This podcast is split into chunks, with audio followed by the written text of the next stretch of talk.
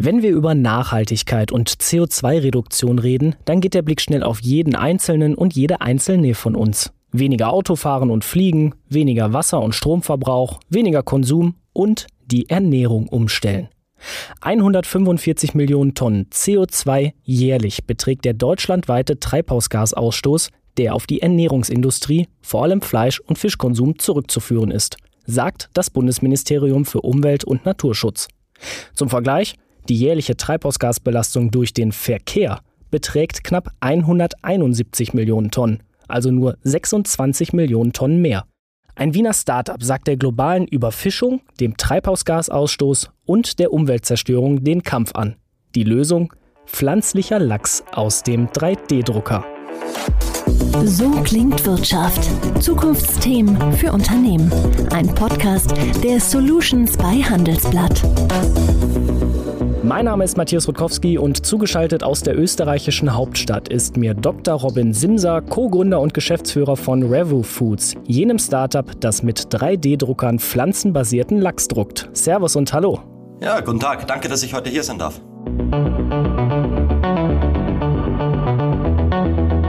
Was gab es denn heute schon so alles auf den Teller? Gute Frage. Ich habe tatsächlich schon ein bisschen von unserem Lachs genascht weil wir neue Prototypen regelmäßig verkosten. Und das wäre sehr gut, obwohl ich es in der Früh nach dem Zähneputzen nicht unbedingt sofort brauche. Und ja, sonst ein Couscous-Salat, glaube ich.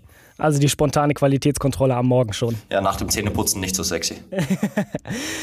Steigen wir einfach mal ins Thema ein. Fleischersatzprodukte kennen ja, glaube ich, schon die meisten von uns, denn die zieren ja schon seit einigen Jahren auch ähm, die Kühlregale in diversen Supermärkten. Es gibt ja auch in Deutschland einige Firmen, die sogar mit der Produktion von Veggie-Burgern oder Burger-Patties oder ähnlichen Produkten schon nicht mehr hinterherkommen und da schon ihren Schwerpunkt drauf verlagert haben. Warum druckt ihr denn nun Lachs künstlich mit einem 3D-Drucker? Ja, du hast es gerade angesprochen. Es gibt schon wahnsinnig viele Produkte für, sagen wir mal, Hamburger-Alternativen oder Würstchen-Alternativen. Aber wenn man jetzt an Fisch denkt, da ist vielleicht veganer Fischstäbchen das höchste der Gefühle. Also eins meiner Lieblingsprodukte ist tatsächlich der Lachs. Aber ich habe vor einigen Jahren aufgehört, ihn zu essen, einfach ähm, wegen den ganzen äh, Belastungen mit Schwermetall, mit Mikroplastik, mit Antibiotika und ähnlichen. Also, dass man sagt, das ist ein gesundes Produkt und dann ist da so viel Mist drinnen. Und das war eigentlich so der Anstoß, wo ich damals schon dachte, okay, warum gibt es eigentlich im Fischbereich nicht so viele Alternativen wie jetzt eben für Hamburger? Im Rahmen meiner Doktorarbeit habe ich dann meine Kollegin kennengelernt und da haben wir uns schon beschäftigt mit dem 3D-Druck. Und da haben wir gesehen, 3D-Druck ist eigentlich wahnsinnig gut geeignet, um so komplexe Produkte wie zum Beispiel ein Lachsfilet wiederzugeben. Also ich habe tatsächlich äh, geforscht an zellbasierten Fleischersatzprodukten. Das heißt Cultured Meat. Das bedeutet, man nimmt jetzt keine pflanzlichen Inhaltsstoffe, sondern man nimmt Zellen aus einer Kuh zum Beispiel, Muskelzellen und lässt in einem Bioreaktor wachsen. Und die Idee ist dann tatsächlich so etwas wie ein richtiges äh, Muskelgewebe entstehen zu lassen. Das Problem dabei ist, dass es wahnsinnig teuer ist und schwer zu skalieren. Und deswegen habe ich mit meiner Kollegin, die sich mit dem 3D-Druck beschäftigt hat, ähm, überlegt, so, okay, warum machen wir das nicht einfach äh, aus Pflanzen, so ähnlich wie jetzt der Beyond Burger oder andere Produkte, die man so kennt aus dem Handel, nur eben mit dieser neuen Verfahrensart, mit dem 3D-Drucker, um eine neue Kategorie von Produkten herzustellen. Und machen das jetzt seit über einem Jahr Vollzeit und haben erst vor zwei Wochen unsere ersten Produkte in den Handel gebracht. Also es geht ganz gut voran. Veggie-Fleisch oder ja auch solche Burger-Patties sind ja meist irgendwie, wenn man es grob runterbrechen möchte, in Form gepresste Objekte, die dann meistens paniert sind und mit Gewürzen oder einem fleischähnlichen oder sättigen Geschmack versehen sind. So kann man es, glaube ich, ganz simpel zusammenfassen, diese Fleischersatzprodukte. Fisch ist ja natürlich auch spezieller. Der sieht anders aus, der ist feiner, natürlich auch verschiedene Geschmacksrichtungen. Da sind ja auch sehr, sehr viele Feinheiten drin. Ich denke da so an Farbverläufe, an die Muster und, und, und. Was für Herausforderungen birgt das denn jetzt für eure Herstellung? Genau, Fisch ist anders und Fisch ist komplex, aber genau deswegen ist auch der 3D-Druck perfekt dafür geeignet, um das wiederzugeben. Also zum Beispiel ein, ein Hamburger. Da kauft man sich das im Supermarkt, so eine Hamburger, ein Veggie-Hamburger. Und da sehen einfach alle Stücke genau gleich aus. Also das ist alles genormt und es sieht eins zu eins so aus wie äh, jedes Stück gleich. So kommt das aber in der Natur nicht vor. Also wenn man jetzt zum Beispiel ein Sushi-Stück bekommt, das sind jedes ein bisschen unterschiedlich aus. Da hat jedes ein bisschen andere weiße Streifen drin, ein bisschen anders von der Form. Und genau das ist das Coole am 3D-Lebensmitteldruck, dass wir da zum Beispiel hunderte oder tausende verschiedene Formen herstellen können und keins dem anderen gleicht, sondern wirklich äh, etwas, was natürlich wie Lachs aussieht. Und das ist wahnsinnig wichtig, weil Essen ist ganz tief in uns kulturell verankert und wir, wir haben ein Gespür dafür, wie Essen aussehen soll. Also das Aussehen ist eines der wichtigsten äh, Kaufkriterien zum Beispiel. Und wenn dann hier von der Stange irgendwie zehn gleiche Sushi-Stücke oder, ähm, oder Räucherlackstücke vor dir liegen würden, dann würde man sofort merken, hm, da ist aber irgendetwas komisch. Und genau das umgehen wir zum Beispiel mit dem äh, 3D-Lebensmitteldruck. Wie weit ist denn überhaupt so diese Technologie des Foodprintings es wird auch schon in vielen anderen Industrien angewandt, zum Beispiel Barilla, der Pasta-Konzern aus Italien. Der verkauft schon ähm, 3D-gedruckte Pasta. Das sind dann wahnsinnig coole Formen, die auch sehr, sehr viel kosten, weil es noch ein sehr manueller Arbeitsprozess bei denen. Oder eine belgische Schokoladenfirma verkauft da auch die wildesten Formen an Schokolade.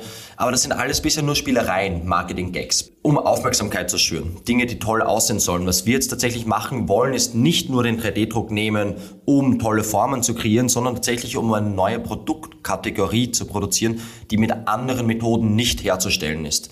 Denn ähm, die Methoden, wie jetzt diese Veggie Hamburger hergestellt ähm, werden, so könnte man niemals zum Beispiel auf ein Lachsfilet kommen oder auf ein Steak.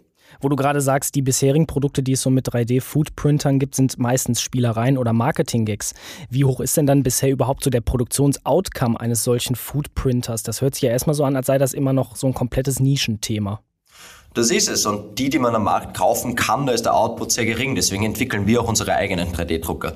Es gibt generell bisher vielleicht drei oder vier Firmen, von denen man Lebensmitteldrucker kaufen kann. Und die finden dann vor allem Einzug in der Gastronomie, Hochgastronomie, also eben als nette Spielerei. Aber das, was wir jetzt machen wollen, ist tatsächlich nicht einzelne 3D-Drucker verkaufen. So was wir machen wollen, ist 3D-Drucker in einen Produktionsprozess zu integrieren. Das bedeutet dann, dass man zum Beispiel eine Halle hat, wo 20 oder 30 oder vielleicht auch 100 oder 200 3D-Drucker in Serie geschalten stehen und für die Produktion verwendet werden. Und das ist das ganze Versprechen von dieser Industry 4.0 Additive Manufacturing, dass man es jetzt nicht nur von dem Prototypenbau verwendet, sondern auch für die Massenproduktion von komplexen Produkten. Und da wollen wir vorne mitmischen. Lebensmittel an sich sind ja auch sehr sensible Produkte, wenn ich da mal so aus Konsumentensicht denke. Viele gucken ja da meistens auch so auf Verpackungsrückseiten, zum Beispiel auch bei Fleischersatzprodukten. Und dann erschlägt einen ja schon fast so diese Vielzahl an Bedeutungen und Bezeichnungen, die da draufstehen. Manche sagen auch, man bräuchte erstmal ein halbes Lebensmittelchemiestudium, um überhaupt zu verstehen, welche Zutaten da drin sind. Welche Zutaten nutzt ihr denn jetzt für eure, ich nenne es mal, Druckertinte, um euer fischähnliches Produkt zu drucken? Bei uns ist es eigentlich ganz simpel. Also wir verwenden Erbsenprotein, was jetzt auch schon in vielen Fleischalternativen vorhanden ist. Dann äh, zum Beispiel Algenextrakte aus Dänemark, die auch so den Meeresgeschmack und den Biss hineinbringen. Und auch Dinge wie pflanzliche Öle, die den Omega-3-Fettsäureanteil erhöhen, der ja ganz, ganz wichtig ist beim konventionellen Fisch. Ich habe ja eingangs auch so die CO2-Bilanz der Lebensmittelindustrie erwähnt. Wie sieht das dann bei euren Ausgangsmaterialien und Stoffen aus? Wir hatten jetzt tatsächlich einen Masterstudenten bei uns, der das mit uns berechnet hat in einer Lifecycle Analysis. Die finale Conclusio äh, müssen wir noch erstellen, aber es sieht so aus, als würden bis zu 75 Prozent weniger CO2 bei unserem Prozess anfallen als bei der norwegischen Aquakultur. Und das ist natürlich schon ein ganz, ganz starker Wert. Dann beschreibt doch einmal ganz grob ungefähr diesen Druckvorgang. Ich weiß, ihr seid gerade im zweiten Patentierungsverfahren, wenn ich richtig informiert bin. Deswegen wirst du uns nicht so genaue Insights geben können. Aber wie muss ich mir das grob vorstellen? Wie läuft dieser Druckprozess ab? Man nimmt diese Inhaltsstoffe, zum Beispiel eben das Erbsenprotein oder die Algenextrakte, man vermischt die miteinander. Das kann man sich vorstellen wie, ja, sagen wir mal so ein Haushaltmixer. Bei uns sieht es ein bisschen anders aus, das Gerät ein bisschen größer, aber ähm, Wasser wird zugegeben und dann entsteht eine Flüssigkeit, die ja, vielleicht ein bisschen gelartig ist und die geben wir dann in diesen ähm, 3D-Drucker, also einen Druckkopf und dort wird es dann mit Druck praktisch in die Form gebracht. Das bewegt sich dann äh, der Druckkopf genauso, wie man es vorher vorgegeben hat und ähm, presst praktisch das Material heraus und bei dem Rauspressen verhärtet es sich quasi. Und so entstehen dann diese typischen äh, fasrigen Strukturen, wie sie auch beim Fleisch vorkommen. Also Fleisch, wenn man drauf beißt, dann sind es ja gerade diese Muskelfasern, die ganz, ganz wichtig sind. Und das erzeugen wir eben durch diesen Extrusionsprozess, den wir haben. An wen adressiert ihr denn jetzt euren pflanzenbasierten Lachs aus dem 3D-Drucker? Sind das Vegetarier, sind das Veganer, sind das Leute, die sich einfach flexibel und nachhaltig ernähren wollen? Wen wollt ihr speziell mit eurem Produkt ansprechen?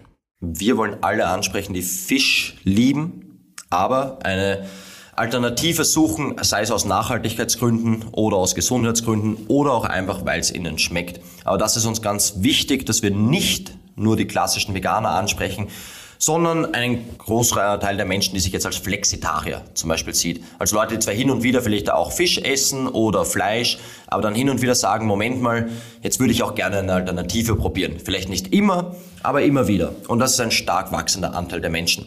Also eine Studie von vor zwei Jahren hat ergeben, dass in Österreich zum Beispiel der Anteil der Flexitarier bis zu 35 Prozent ist und in Deutschland etwa 32 Prozent. Also das richtet sich keineswegs nur an die klassischen Veganer, sondern wie gesagt an alle Menschen, die gerne Fisch essen und den Geschmack von Fisch mögen.